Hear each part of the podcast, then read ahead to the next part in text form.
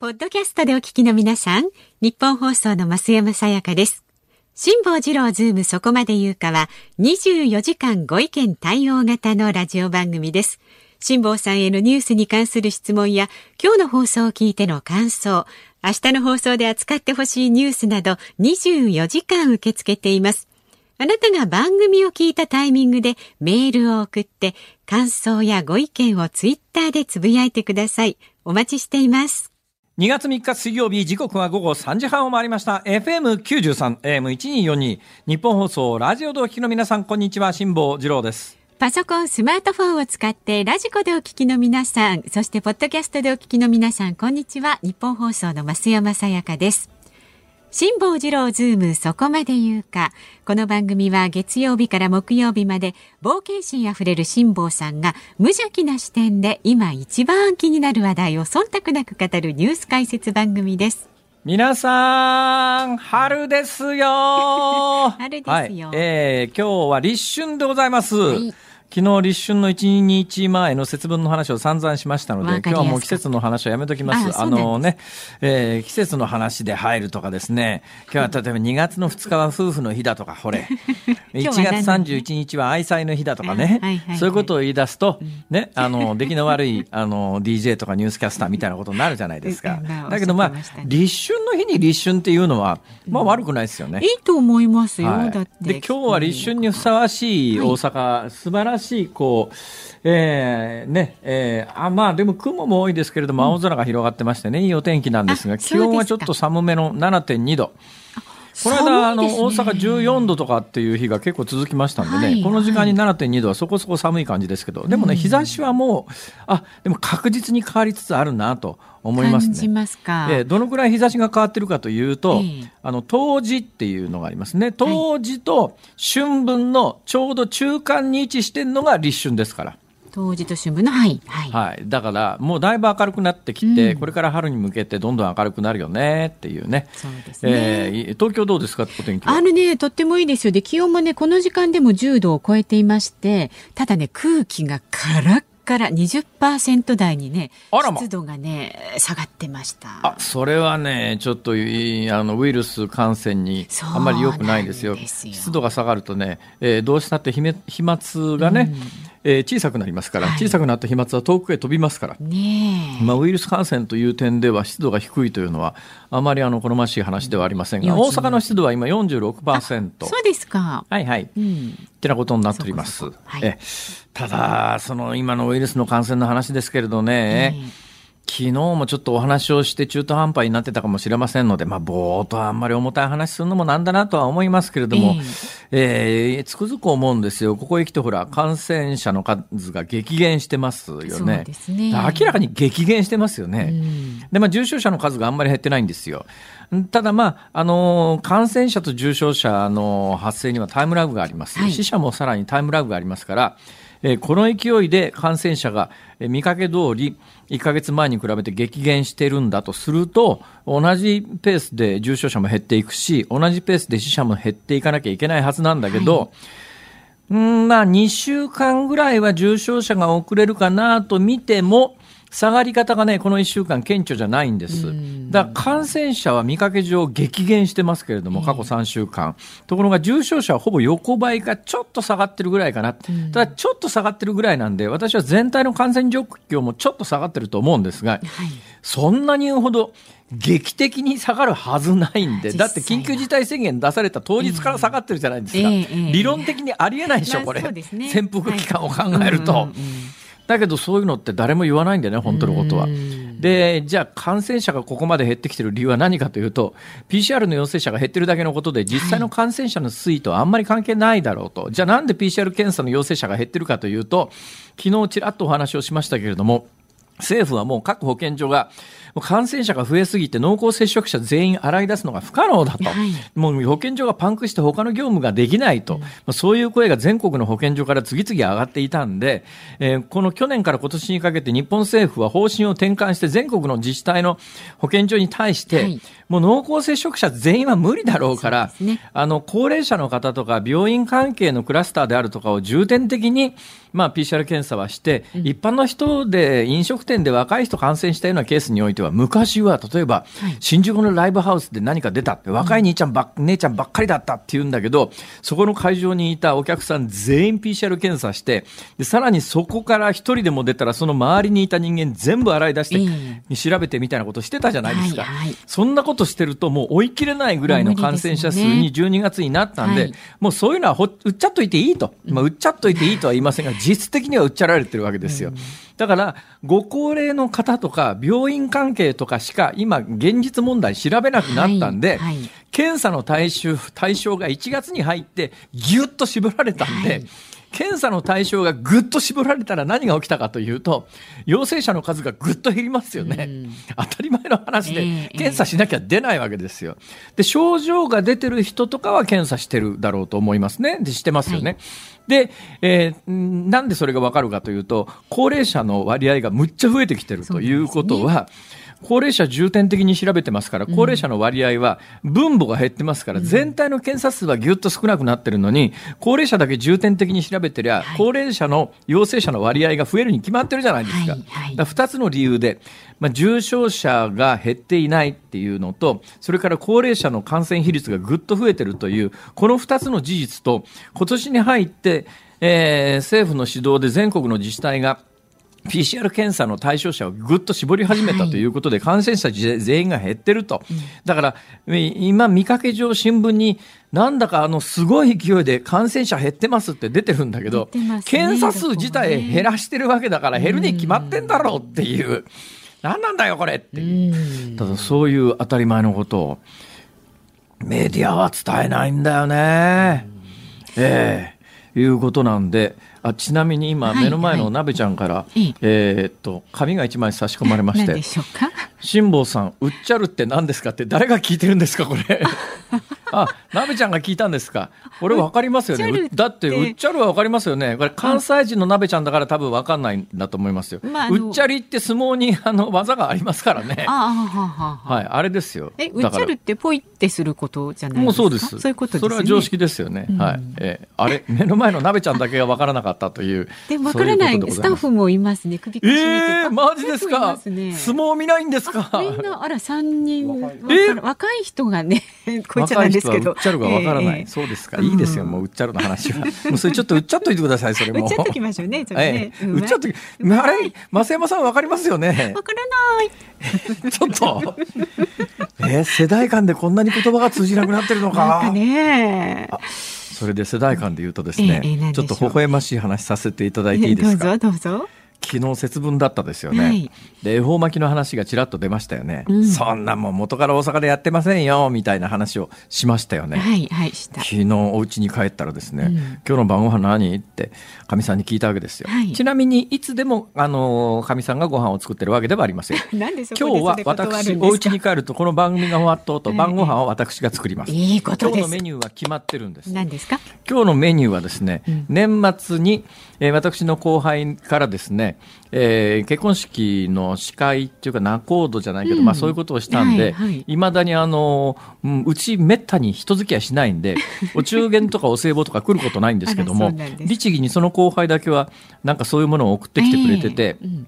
確かね、ハム、ハムとソーセージのセットみたいなやつあるじゃないですか。そういうのでいただくハムとかソーセージって美味しいんですよね。自分で買うのと違ってね。いや自分で買ってて美味しいでしょ。そうだけど立派なのが届くじゃないですか。それほど立派じゃないっていうところちゃうね。失礼ですね ハムソーセージセットみたいなやつが届いたんです。うんはいはい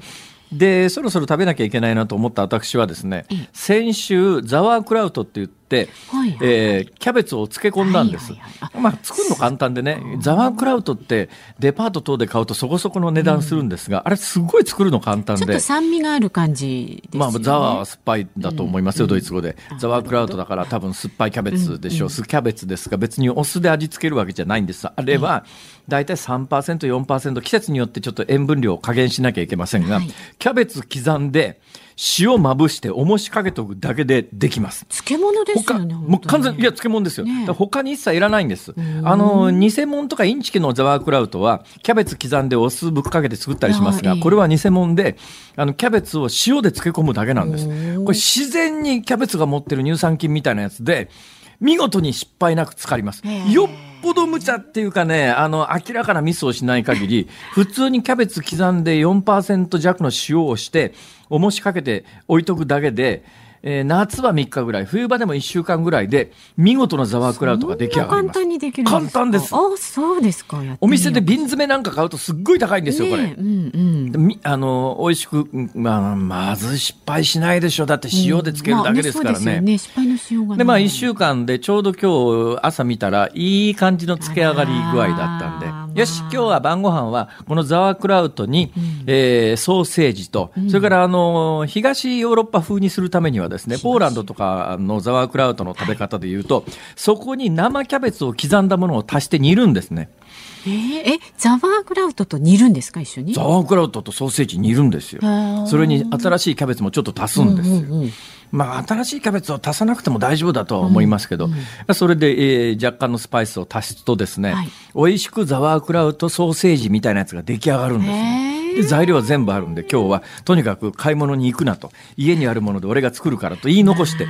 お家を出てきてますから、今日の晩ご飯は私が作るんですけれども、はいはい、昨日家に帰って今日の、昨日は私の晩ご飯当番じゃなかったんで、うん、今日の晩ご飯何って言ったらうちのかみさんがですね、はい、黙ってるわけですよ。うん、まあそれ以上突っ込むと大体機嫌が悪くなるのが分かってますから、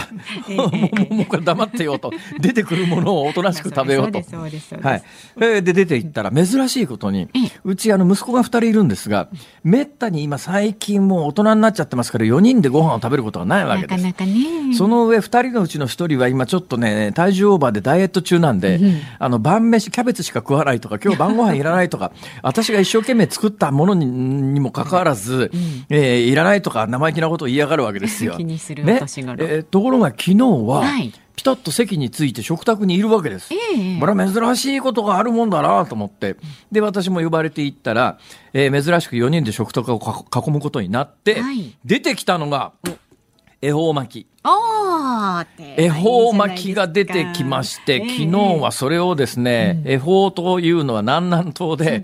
私基本的にこういう迷信嫌いなんですけど、迷信嫌いなんだけれども神社に行ったらお賽銭あげて、お祈りしたりはするわけです。不思議ですね、あれね。大体ね、迷信信じてる人間が日の山の奥さんもらえませんよ。あら、ちょっとなんか、それは私も聞き捨てならないセリフですけど、なんか。え？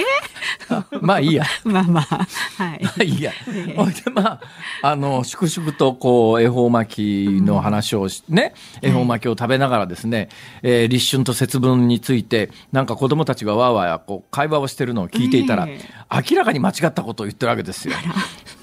立春と節分に関して。ほ、え、で、俺は今日、ラジオでそれ一生懸命、リスナーの皆さん向けに説明したのに、うちの家族はアホではなかろうかもしかして家でもあれやったんですか？説明。全く同じやつをやったんです。全く、全く同じ。な、冬は寒いのはな、うんうん、地軸が23.4度傾いてて、まあ、地球が太陽に向かってのけ反ってる形になってるから上半身は寒いんだと。これが冬なんだと、北半球の。逆に南半球は腰を突き出す形になるから、ほら、股間が熱いだろ。いやいや、そそれが南半球が夏になる、あの、理由なんだとかっていうところから解き明かしてですね、春分点というところを基準にして、えー、地球の公転軌道を分割24に分割するから今日が節分で明日が立春なんだという話を、延々15分ぐらいやったんですよ。お父さんすごいってなりました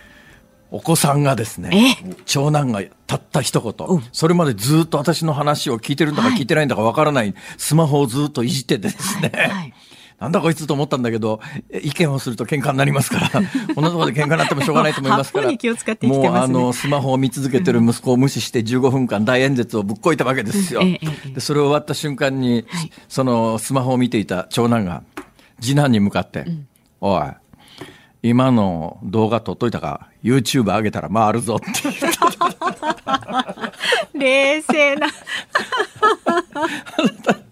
普 それで私も旗と膝を打って、私のやってる辛抱の旅という YouTube チャンネルにこういうのを上げていこうと、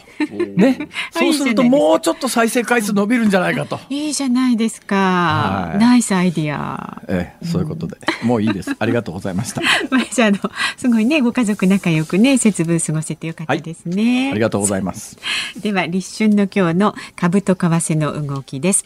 今日の東京株式市場日経平均株価3日続伸です。昨日と比べまして284円33銭高い28,646円50銭で取引を終えました。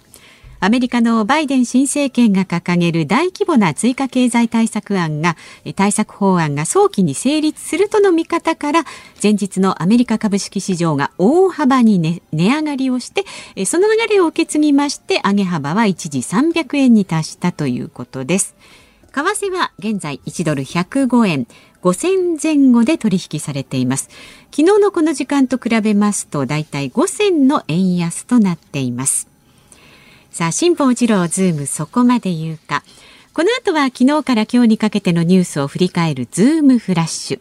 4時台には音楽業界のトップランナー、一般社団法人日本音楽制作者連盟理事長の野村達也さんと、それから一般社団法人コンサートプロモーターズ協会会長の中西健夫さんをお招きいたしまして、今日はコロナ禍におけるエンタメ業界にズームをしていきます。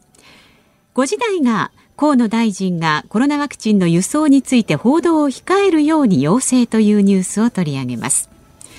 ラジオの前のあなたからのご意見お待ちしていますメールは zoom zoom アットマーク 1242.com 番組を聞いての感想をツイッターでもつぶやいてください。ハッシュタグ漢字で辛坊治郎、カタカナでズーム、ハッシュタグ辛坊治郎ズームでお待ちしています。ニッポン放送がお送りしています。辛坊治郎ズームそこまで言うか。このコーナーでは辛坊さんが独自の視点でニュースを解説します。まずは昨日から今日にかけてのニュースを1分間で紹介するズームフラッシュです。韓国国防省は2年に一度の国防白書を公表しました。この中で日本の表現がパートナーから隣国に変更されました。ミャンマー国軍がアウン・サン・スー・チー国家顧問らを拘束したことを受けてアメリカのバイデン政権は正式に軍事クーデターと認定しました。一方ミャンマー国軍と関係が深い中国は国連で調整が続くクーデターの非難声明案に難色を示しています。モスクワの地方裁判所は2日ロシアの反体制派指導者アレクセイ・ナワリヌイ氏が過去に受けた有罪判決の執行猶予を取り消し禁錮3年6ヶ月の実刑に切り替えることを決定しました。火星への有人飛行を視野にアメリカの宇宙開発企業スペース X が開発中の巨大宇宙船スターシップの試験機シリアルナンバー9の飛行試験が2日テキサス州で行われましたが着地に失敗し爆発炎上しました。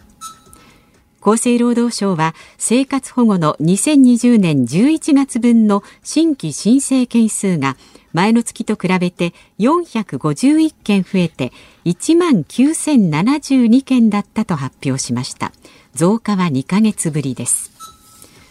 おととしの参議院選挙をめぐり公職選挙法違反の罪で先月21日に東京地方裁判所から有罪判決を言い渡された参議院議員の河井案里被告が議員辞職願を提出しました。グーグルの持ち株会社アルファベット、そしてアップル、フェイスブック、アマゾン・ドット・コム、マイクロソフトのアメリカの巨大 IT5 社の2020年10月から12月期の決算が四半期ベースで5社とも最高益を更新しました。コロナ禍でデジタル化が加速したのが要因です。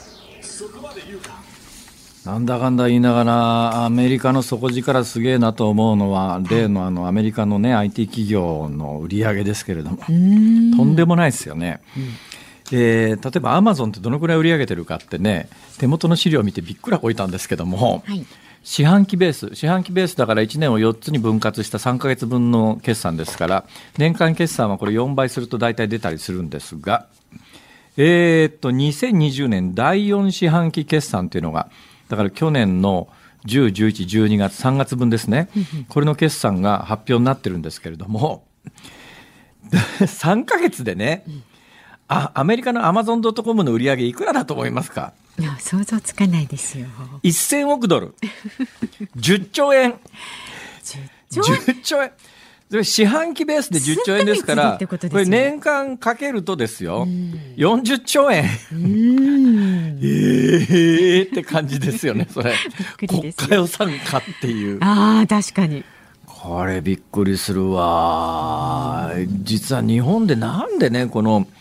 えー、アマゾンだの、アップルだの、フェイスブックだの、マイクロソフトだのが生まれなかったんだろうっていうと、うんどうも2000年代、1990年代、2000年代ぐらい、私、まあニュースずっと携わってますから、えー、本当に今から振り返って、肌身にしみる思いがするんですけど、うん、まあ、既得権益層というか、旧体制の人たちが、日本でもそういうのの目みたいなものがいくつも出てたやつを徹底的に潰して回って、うん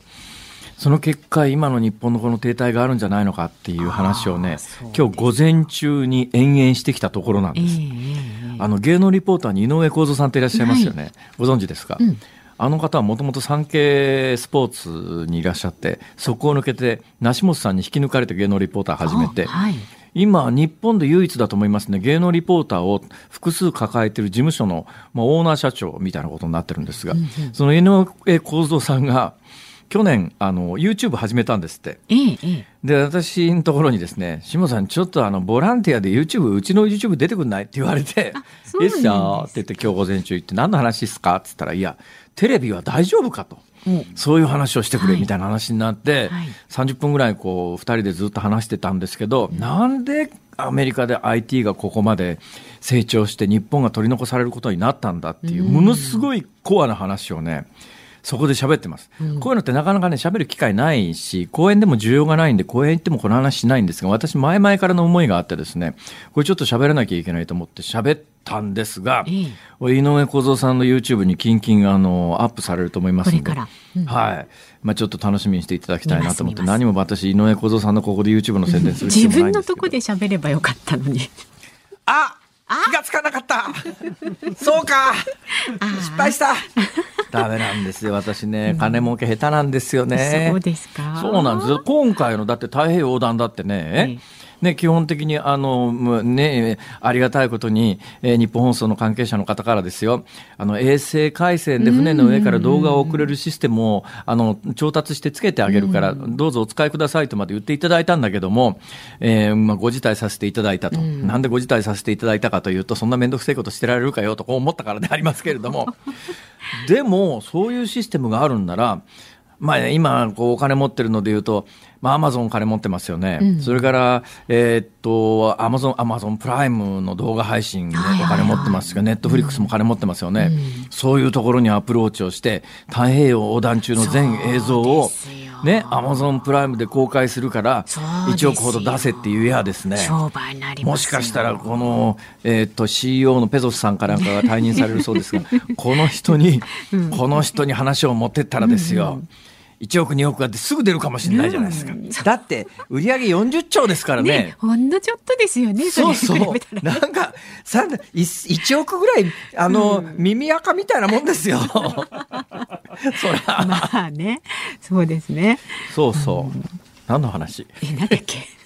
なんだっけじゃないでしょう。そうそうだからこの IT 企業がね日本はねなかなかっていう話でした、えー、まあまあそうですね。はい、であの世界の話で言うと、ミャンマーの話、昨日ね、えー、ミャンマーの専門家に来て延々話してもらいましたけれども、えー、中国が背景にどうもいるんじゃないのっていう気が私はすごくするんですよ。今回、まあ、あの中国は全く非難する素振りを見せていないですけれども、実は中国にとって、あの、ミャンマーっていう場所は、そこをミャンマーを抑えると、インド洋という南の海に直結できるんですね。はいで、中東から例えば原油運んでくるときに、ミャンマーで原油を下ろすと、ミャンマーの中のパイプラインを通じて中国国内にスーッと原油を運ぶことができる最短コースなんですよ、ここ。はい隣のインドあたりとは中国仲悪いですから、えー、だから中国、インド洋を回ってきて、次のミャンマーっていうのはものすごく中国にとって位置関係としては重要なんですが、アウン・サン・スー・チーさんという人は、まあ、民主化勢力に押される形で、西側各国とも仲良くしましょうと、はい、実はその前の軍事政権って、もう西側各国からもう非難をされて経済制裁も受けてましたから、中国との関係をどんどん増していたんですが、アウン・サン・スー・チーさんがトップになってから、うん、中国との関係よりも西側との関係の改善の方が目立ってたんですね。うん、で、おそらく中国としては、いや、ここ軍事政権があった方が中国にとっては得だという思いが絶対あるはずで、はい、で今回のクーデターを中国がさせたとまでは言いませんけれども、うん、今回のクーデターに関して中国があの、否定的でないのは、中国にとっての損得を考えたときには、ここには軍事政権があった方がいいという思いが必ずある。はいだここが難しくて、うん、えー、明らかな軍事クーデターで、ミャンマーの国民の多くは、なんだよこれと思ってるはずなんだけれども、えー、えー、西側各国としては、これでじゃあ、その軍事政権に対して圧力を強めるということになったら、この軍事政権と中国とのつながりをどんどん増やすだけなんで、うん、結果的に、まあ、実質、中国がインド洋に出る、南の海に出るためのまあ、いや衛星国家、実質中国と同じようなものを、中国の領土を実質広げるようなことになりかねないという思いがあって、えーえー、この辺がなかなか西側難しいところですが、あれ？コロナの話する時間なくなっちゃったお時間なんです。残念でした。えー、ズームフラッシュでした。2月3日水曜日時刻は午後4時を回りました。大阪梅田の日本放送関西支社から辛坊治郎と。東京有楽町日本放送のスタジオから増山さやかでお送りしていますえー、メールをご紹介していきます、はい、神奈川県横浜市東さん。昨日の会見で菅総理大臣がプロンプターを使用したというのがニュースで取り上げられていますが、はいはい、菅総理は会見が苦手なんでしょうか？官房長官時代は記者をいなすのがうまいなと思っていたんですが、まあ、確かにね。ああそうですね、官房長官時代は確かプロンプ使ってなかったはずで、えー、このところでもいろんなところであちゃこちゃ言われて、もう面倒くさくなったんじゃないですが、大体基本的にプロンプターって、はい。なんかプロンプター使った使ったって大騒ぎしてますけれども、例えばアメリカ大統領なんか歴代ずっと使いますが、アメリカのメディアって、まあ、トランプになってからちょっとまあ態度が違ったんですが、それ以前のメディアは、はい、あの大統領が演説する演説をするときに、うんプロンプターが映る角度で映像を撮らないっていうなんかマナーみたいなのがあったんですよ、別に決まりじゃないんですよ、それはもう一国の大統領が演説してるのを、さんがプロンプ見て喋ってるって分かってんだけど、あえてそこを強調することもないだろうっていうのがアメリカメディアの、実は伝統的な判断だったんですけど、日本は安倍さんの時もそうですけれど、プロンプ使って読んでるっていや、それみんな読んでるって、大体あの放送局のニュースキャスターは私以外は全員使ってますからね。私以外は何ですか？私プロンプ使わないですね。というのはね、あんまり目が良くないんで、あれ見ながら。でね、私なんかみたいな商売してると、まあ皆さんでもわかると思うんですけど、ニュースキャスターでプロンプ使ってる人は見たらわかりますよ。まあ、目線の動きで。ねうんうんうん、で、幸い私はですね、はい、目線が人に見えづらいというところがあって。そうだ、どこ見てるかね、それはごまかし聞きますよね。そうなんだから私なんかプロンプ使っても、うん、多分バレないと思いますけど、うんうん、私テレビ見てると、プロンプ使ってるキャスターは全員100%わかりますね。ちょっとこう黒目が動く感じでね、ね。黒目動く感じです。視線定まらないですよね。はい、えー、で、やっぱりね、プロンプ使うと、プロンプ使っても自然に喋れる人はいます。これ本当に優れた人なんだと思いますよ。はい。だから多分ね、うん、そのニュースキャスターの優秀さの序列、うん、優秀さにはいろいろありますが、つまりその物事を読んで伝えるといううまさのニュース、序列で言うと、はい、一番上は、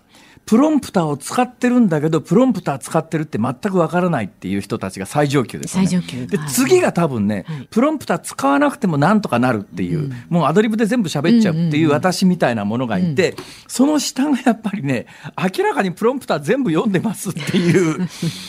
ちょっと、まあね、水準的にクオリティ的にいかがなものかと思いますけれど、だから、あの、総理大臣って、日本の総理大臣って、てか、日本の政治家ってね、言語能力高くないんです。これちょっとね、難しい話をしますけれども、はい、アメリカの学者でね、うん。これちょっとね、えー、相当ざらつく話をします。大丈夫です相当ざらつく話をします。はい、その研究をした大学教授は、えー、大学をクビになりました。タブーに手つけちゃったんです。何やったかというと民族ごとのいろんなジャンルにおける遺伝子に基づく、例えば数学の能力であるとか、言語能力であるとかっていうのを民族ごとに研究しちゃった人がいるんです。まあ、これも完全なタブーなんです。興味深いですけど、なかなかちょっとそれはね。あの、有名な本を出したんですが、その本を出版したがゆえに、その大学教授はアメリカの大学をクビになってですね、大騒動になったんですけど、で、そういう本だから日本語に翻訳されてないんですけど、これちょっと自慢させていただくと、原書の英語しか出てないんですが、私興味があったんで読んだんです。それ見たら、その東アジアの人間って、あの東アジアの人間ってその遺伝情報って例えばアメリカのネイティブアメリカンの皆さんとかなり近いものがあるんですがだからその生まれ育った環境とかじゃなくて遺伝子レベルにおいてこの東アジアの人間の例えば数学的能力ってのは非常に高いんだけれど言語能力が欧米白人に比べて低いっていうのがあったんです。嘘か本当か知りませんよ。その大学を永久追放になった人の本の話なんですが。でもね、ちょっと納得感があるのは、うん、欧米の政治家に比べて、日本の政治家の言語能力は明らかに低いよね。プロンプ使うのはいいんだけど、はいはい、プロンプ使った瞬間に、なんか全部読んでるっていうのが丸分かりになるっていう、まあ、使うのいいけどさもうちょっとうまく使えよあんたっていう感じは。研修をしてからこうするんだな。えー、増山さん、はい、増山さんもプロンプロンプ使わないっていうか、まあ、ラジオの方使わないですよね、ね。手元に原稿を置けますから。はい。はい、だけどあの、手元に原稿があっても、うん、私、まあ、この何ヶ月間っていうか、前の番組からいろいろと何年も付き合ってますけれども、さすがね、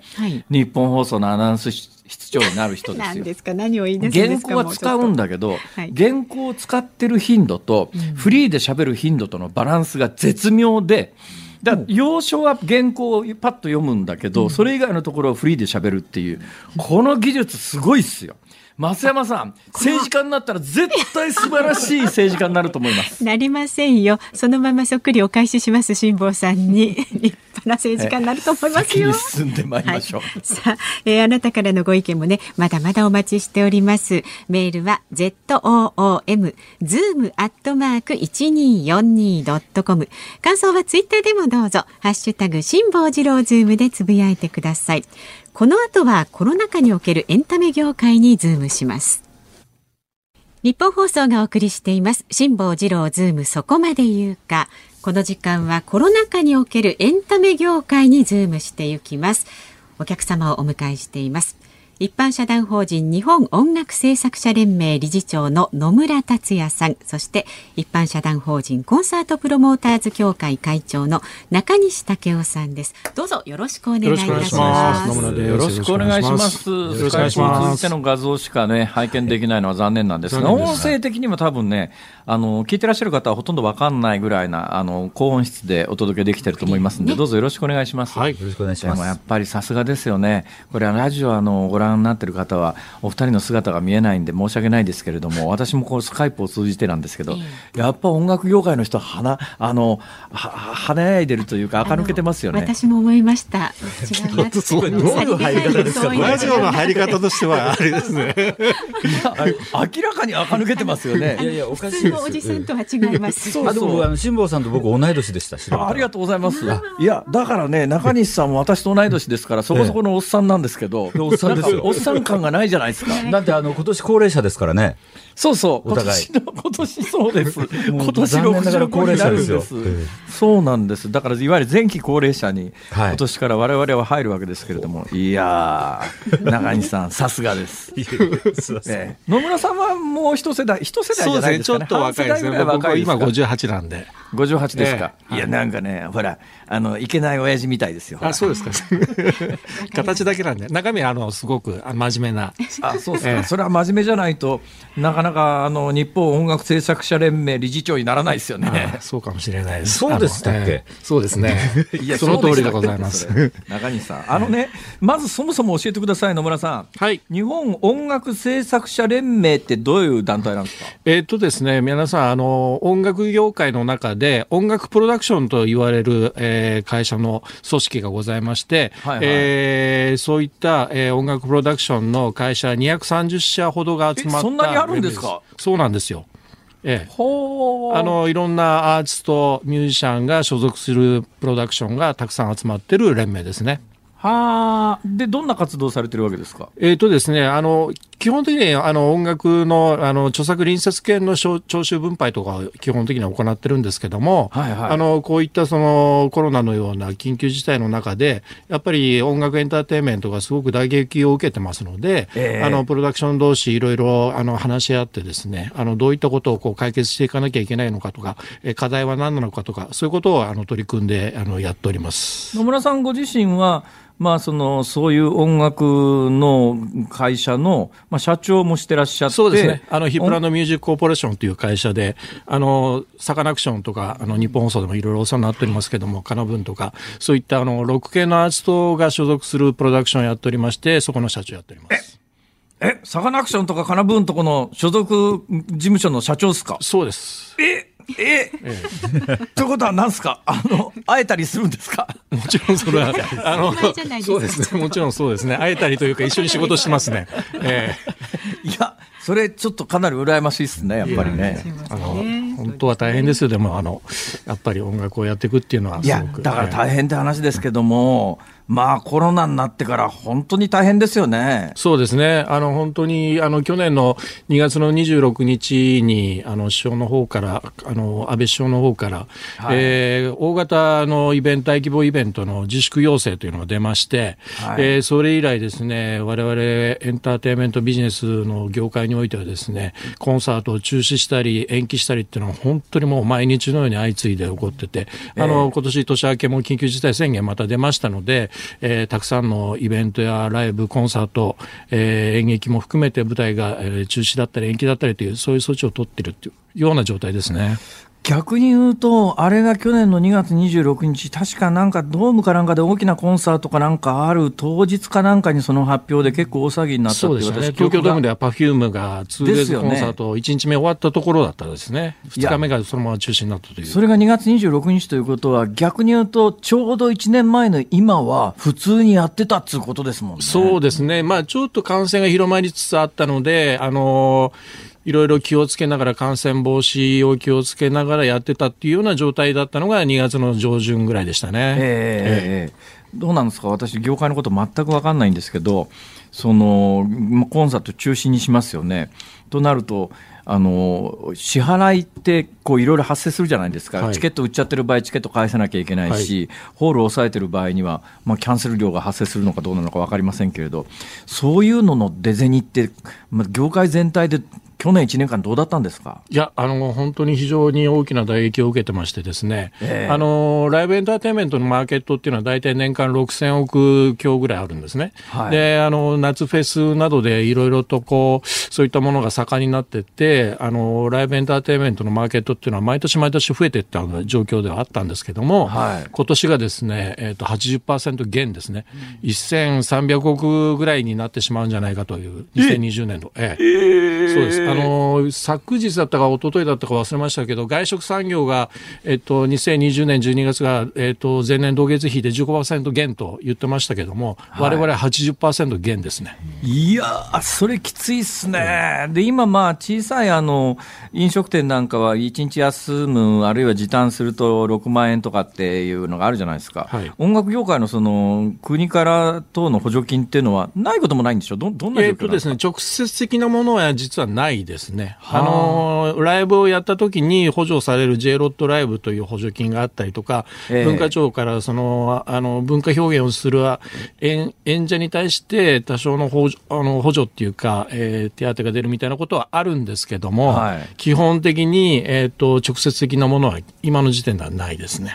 それで一部のそのあミュージシャンの皆さんなんかはあのネットを使ったライブ配信みたいなものを結構最近始めてる方多いんですが、そういうのってどうなんですか、ある程度商売になってるんですか？そうですね。あの、今までなかった分野として、オンラインライブという配信のライブの、えーと、新しい表現というか、興行があの始まりましたけども、あのまあ、確かに今まで全くなかったものから新しいものができたので、そこでマーケット増えたんですけども、やはりですねそのライブの代替になるかというと、そういうわけではなくてですね、オンラインを通じてして伝えられるものっていうのは視覚と聴覚だけなんで、はい、やっぱりライブ会場で体験できるような温度感であったりとか臨場感であったりとかっていうのはそこまでやっぱり伝えきれない部分もありますしやはりまだその技術的な部分でもあの送信の費用とか制作の費用ってまだまだお金かかるんですね。それをペイメントするっていうのはま,、ままだなかなか難しい状況ではありますね。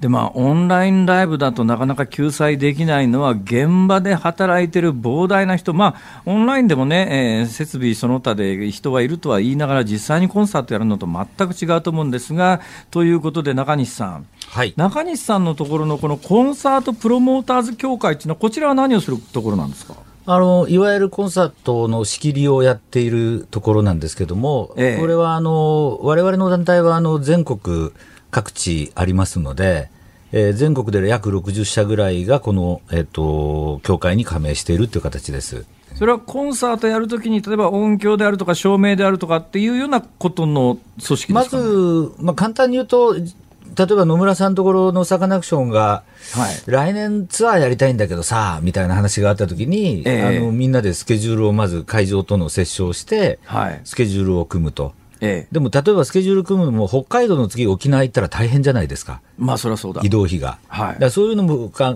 えてどういうふうに組んでいこうかみたいなことを、あの、まあ制作会社の人とかプロダクションの人と話して会場を直接抑えるのは大体我々です。はあはあはあ。ええ、となるとまあ北海道の次はじゃあ青森に行こうとかそういう話になるわけですね。そうですね。えええほいで、それであとどういう業界が関わってるんですか？あとは、だから、まあ今結構多岐にわたってるんで、あの、昔みたいにこ、この、この業界はこういうことをやるっていうより、ボーダレスにはなってきてるんですが、基本的には、その、はい、細かい話すると当日、アルバイト何人発注しますかとか、お弁当いくつ必要ですかとか、えっ、と、あそこの警備員はダメだからこっちの警備員にしてくれみたいなオーダーとか、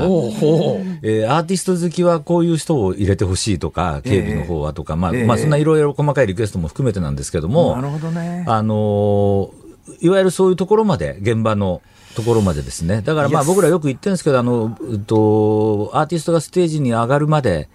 のお膳立てをして上がった後のまあいろんなことをやって終わった後の最後の片付けまでして帰るっていう仕事ですね。うん、そうなると今このご時世で、まあ、ちょっとずつオンラインのライブなんかは始まってるとは言いながら、リアルなコンサートがなくなると、とてつもない打撃ですね、こりゃ。あの、最近よく言ってるんですけど、ちょっと一般の方が、あの、ライブっていうと、その、ミュージシャンとか演者とかに、こう、な、なんでやるんだ、やらないんだって話がいて、まあ、我々もちょっと困ってるんですけど、そうじゃなくて、我々ってあの、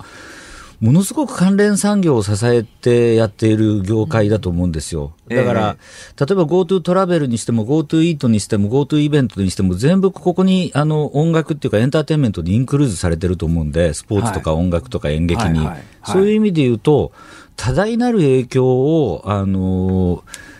与えてる産業だと思います。そうですよね。ちなみに中西さんは、えー、どういう会社のあの、まあ、協会の会長でいらっしゃいますけれども、はい。まあ、あの会社の社長でもありますよね、で、えー、どういう今、経歴で今今に至るなんですか？あ僕はあのなんちゃってミュージシャンだったんで、は？えーと、そそのかされてデビューしたら全然売れなくって、路頭に迷ってる時にあにディスクガレージというあの初代の会あの社長に拾われたっていう感じですね。はあ、かなりはしょりましたけど、今。何する会社なんですか？え？ディスクガレージって何する会社なんですか？あの今言ったようにコンサートプロモーターっていうジャンルに入りますね。ね。そうするとお付き合いのある例えばミュージシャンってどんな方がいらっしゃるんですか？おそうそれはいっぱい山のようにありますよね、うん、逆に言うとあの、プロダクションじゃないんで、ええ、ライブをやってる方々なんで、ええ、すごくあります。え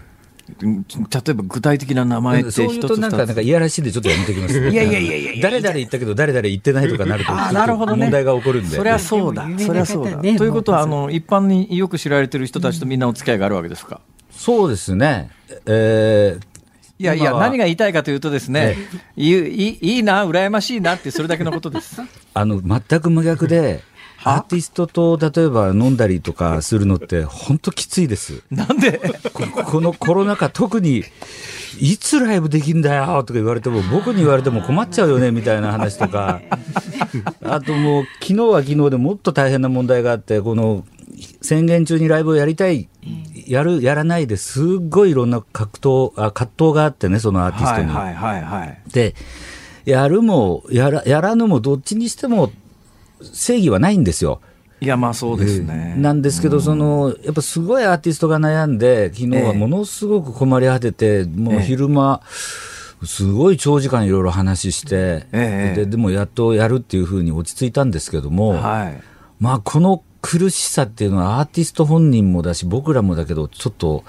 想像を絶するぐらい、正義がないことをやってるっていう苦しさはありますよね。あ難しいですね。まあそんな状況の中でお二人今日出てきていただいたのは、あのミュージッククロスエイドっていう活動をしてらっしゃるということで、実はこのミュージッククロスエイドに関して私は、えー、車でこう走ってると、カーラジオからも結構な頻度であの案内が流れてくるんで、ミュージッククロスエイド自体は知ってるんですけど、はいで何なのっていうところがよく分かってないところもあるんですが、はい、あの今まで先ほど申し上げたようにですねあの2月の26日以来、われわれあのコンサート活動が本当に制限される状況で行っている中で、はい、あのやっぱりそのコンサートに関わっている従事者の方々例えば舞台を作る人照明をやってる人、音響をやってる人、楽器を扱ってる人、はい、えー、ミュージシャンの方、えー、映像クリエイターの人、もういろんな方々がたくさん関わってコンサートやってるんですけどコンサートを作ってるんですけども、そういった方々が先ほど申し上げたように中止だったり延期だったりでどんどんどんどん、えー、その場の職を失ってるわけですね、ええ、で収入もなくなってきてる。というところで、まあ、まずは我々はその音楽団体として、えー、中西さんやあと例えば堀あの堀プロの堀会長音樹協の会長の堀さんだったりとかあの我々の音楽団体でいろいろと政府との交渉とかしてるんですけどもなかなか先ほど申し上げたように保証だったり補填だったりとかそういう助成だったりとかなかなかあの、えー、経済的な支援っていうのは取り上げ取っていくことは難しいような状況がありましてですね、えええー、そうであれば、じゃあ我々、あの、やっぱり相互努力、あの、相互援助できるように、我々の民間の力で、えー、基金を作って、そこにお金を集めて、そうやってこう、ライブの、えー、従事者、困ってるライブで関わってる、えー、スタッフの人たちに、えー、お金を支援していくというような仕組みを作れないかということで作り上げたのがミュージッククロスエイドという基金です。これ実際に応援したいという方はどうしたらいいんですか？えっ、ー、と、ミュージッククロスエイド基金というので検索していただけるとですね、ネットで検索するんですか？検索してください。で、そうすると基金の申しあの申し込みのフォームが出てきます。なる話途中でごめんなさいね。ミュージックは音楽わかります。はい、エイドはまあ援助するでわかります、はい。間のクロスはどういう意味ですか？クロスは、あの、横断的にという意味と、あの、ちょっと、あの、赤十字みたいな、いわゆる、あの、こう、助け合うみたいな意味合いもちょっとあるといいなと思って。レッドクロスみたいな感じですか、えー、そうです。はあ、ははあ、で、ミュージッククロスエイドでネットで検索すると出てくるんですそういうことです。はい。ほいで、はい、それから？はい。そこに、あの、応募フォーム、あの、募集の募金をするフォームが出てきますので、えっ、ー、と、最低金額1000円から、あの、きあのき寄付ができるようになっておりますので、えええー、そこのホームから申し込んでいただくと。あの、これはあの、個人の皆さん、あとあの、法人の方々も、音楽に関係する法人の方々もすごく協力していただいてですね、え今1億6000万ぐらいですかね、あの、資金を集められている状況なんですが、まあもちろんまだまだ全然足りない状況ではあるんですけども。そのお金は、あの、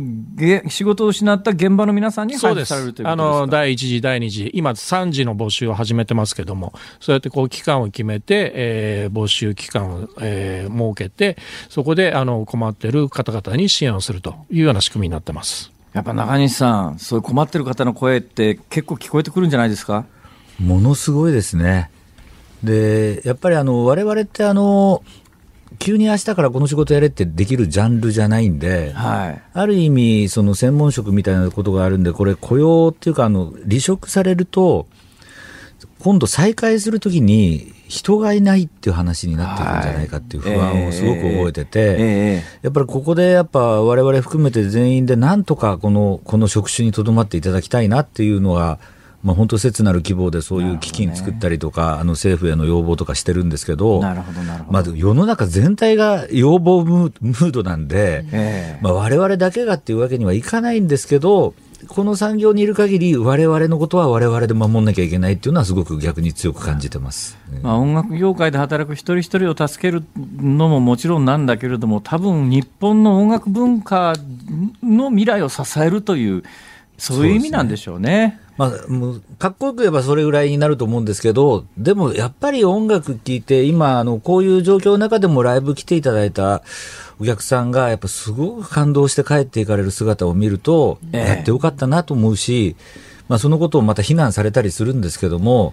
いや、まあぜひ僕は、あの、やることに対しての非難だけは、もう本当に、いや、もう全くそう思います。本当お願いしたいなっていう思います。おっしゃる通りだと思います。えーお忙しい中、野村さん、中西さん、ありがとうございました。ありがとうございましたあありがとうございました。本日は一般社団法人日本音楽制作者連盟理事長の野村達也さん、そして一般社団法人コンサートプロモーターズ協会会長の中西武夫さんにお越しいただきました。どうもありがとうございどうもありがとうございまし。た。ありがとうございました。ありがとうございました。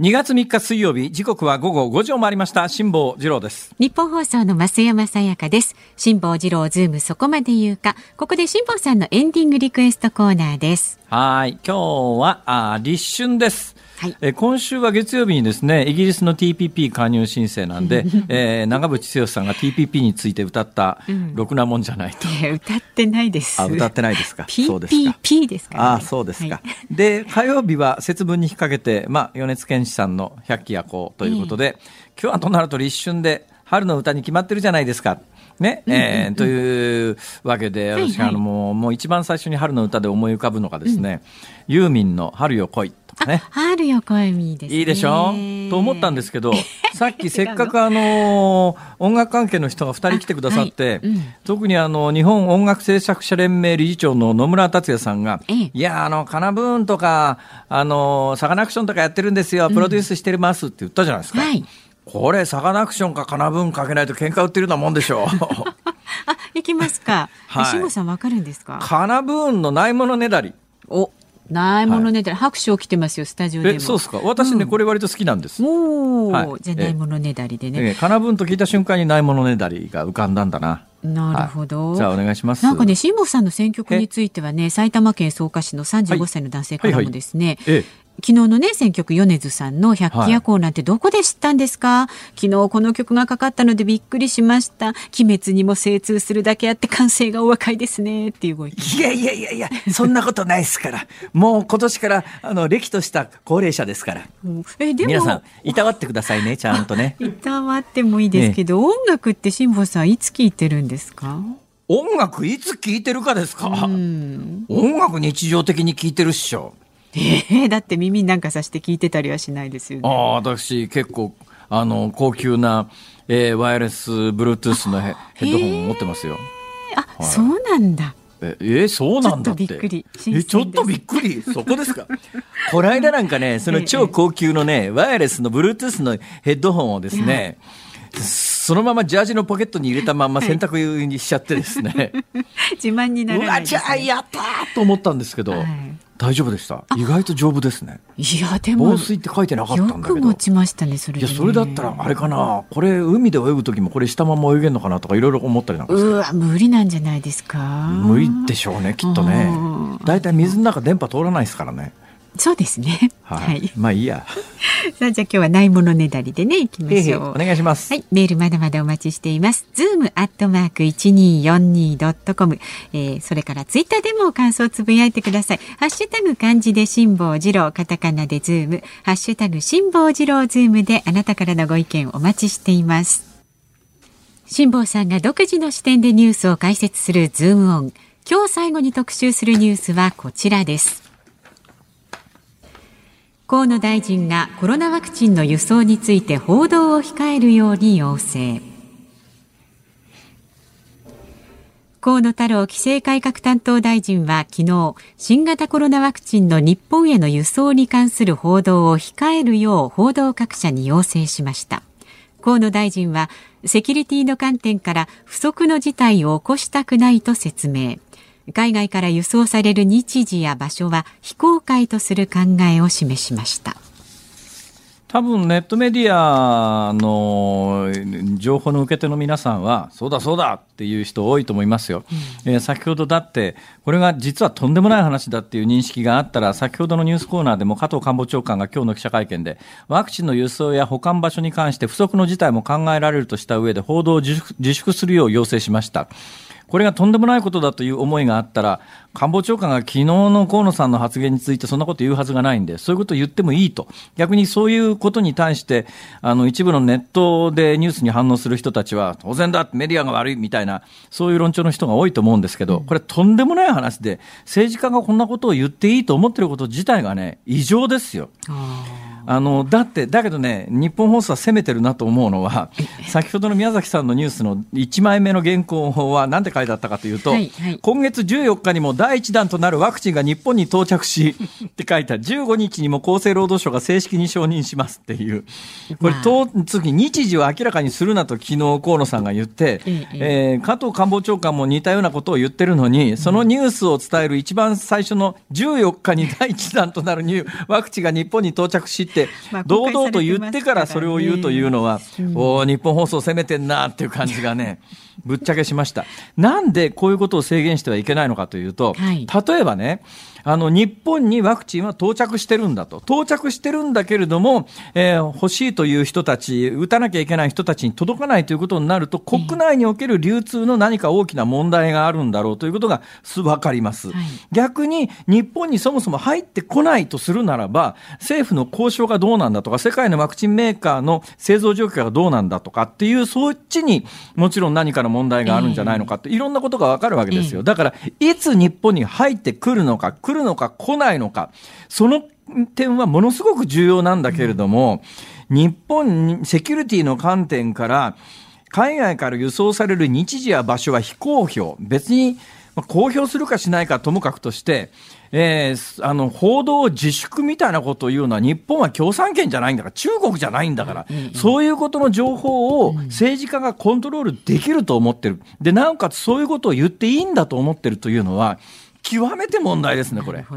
だあのネットでしかニュース見ないみたいな人たちは、それはそういうのセキュリティの関連観点からそんなことをメディアが報道するべきではないみたいな人が多分多いんだと思いますけれど、それはね、情報というものの価値が分かっていない。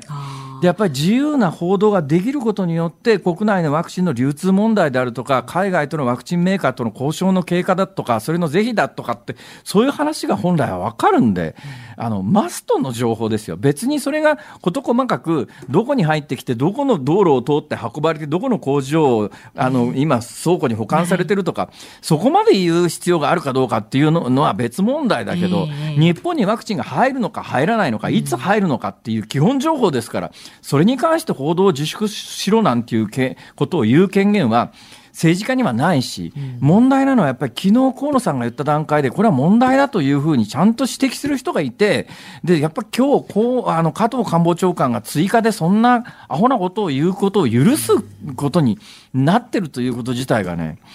ちょっとなんか、あ異常な事態になりつつあるよねっていう感じがします。日本は中国じゃないんだから。あの最低限の言論というか、絶対守らなきゃいけない言論でね、やっぱりメディアの言論をどうしても制限しなきゃいけない局面はありますよ。代表的な例で言うと、誘拐事件が起きましたと、えー、この誘拐事件に関して、今報じると、誘拐されてる子供の命に関わりますから、うん、皆さん報道しないでくださいね、みたいな時には、まあ確かに、あの、警察からアプローチがあって、メディア全体が話し合いをして、で、これに関しては報道協定という形で一切、まあ事件が解決するまで出さないでおきましょうっていう、えー逆に言うと報道を縛るというのはそのぐらい重大なことなんで、政治家が自粛をしてほしいみたいなことを言って自粛するような言論は言論じゃないんだけど、本来ならもっと大きくこの話はね、報じなきゃいけない、で、問題にしなきゃいけないんだけども、そのメディアの側がみんな口をつぐんじゃって、あ自粛しろって言ってるから、逆に言うとそれで自粛しちゃうようなメディアも出かねないですよ、今の状況だったら。これなんかなんか、ものすごく恐ろしいなっていう感じを、このニュースは受けましたね。はいえー、多分ネットの世論は全然違う方向に行くんだろうと思います。だからこそ恐ろしいと。やっぱりあの言論の自由の価値であるとか情報の価値みたいなものをちゃんとあの、まあ、それをねメディアが言うと逆に反発を招くっていう状況なんですよ。例えばね、ワクチンの確保に関しても、これメディアも悪いんだけど、実はなんであの日本は厚生労働省が厳しくてですよ、えー、認可が遅れてるから日本でのあの接種が始まってませんけれども、例えば韓国あたりに比べると日本のワクチンの確保ってすごく早かったんですこれ実は安倍政権の時にもうワクチンのメーカー3社ができるかどうかもわからないし、安全かどうかもわからない段階で、とにかく金払わなきゃワクチンやらないって言ったのを、安倍政権がかなりの政治決断でリスクを冒して、その安倍政権の段階で、その3社とワクチン確保の取引をしてるんで、菅政権にも引き継がれて、比較的すんなり入ってきてますけど、それをやらなかった韓国は、今、アストラゼネカ一番遅れて開発したところで、有効率が低いと言われているアストラゼネカのワクチンはどうも韓国には入るらしいですが、ファイザー、モデルナのワクチンは日本と同じタイミングで全く入らなかったのは、交渉に失敗してるからなんで、でこのあたりもちゃんと伝えなきゃいけないんだけど、当時やっぱり反安倍みたいなことがあって、ちゃんとしたことやってるのは全く伝えないと。ちょっとやっぱりメディアの側にも問題があるけれども、メディアの受け手の側にもちょっと最近、いや、ちょっと言論とか情報とかの価値って何なのっていうことを、あ、時間がない。大体でも分か今日はこのくらいで勘弁してあげます。今日最後のズームオンでした。お送りしているのは、かなぶんでないものねだりであります。なんでかなぶんないものねだりかというと、今日のゲストコーナーで出ていただいた野村達也さんが、はい、はい、野村達也さんが、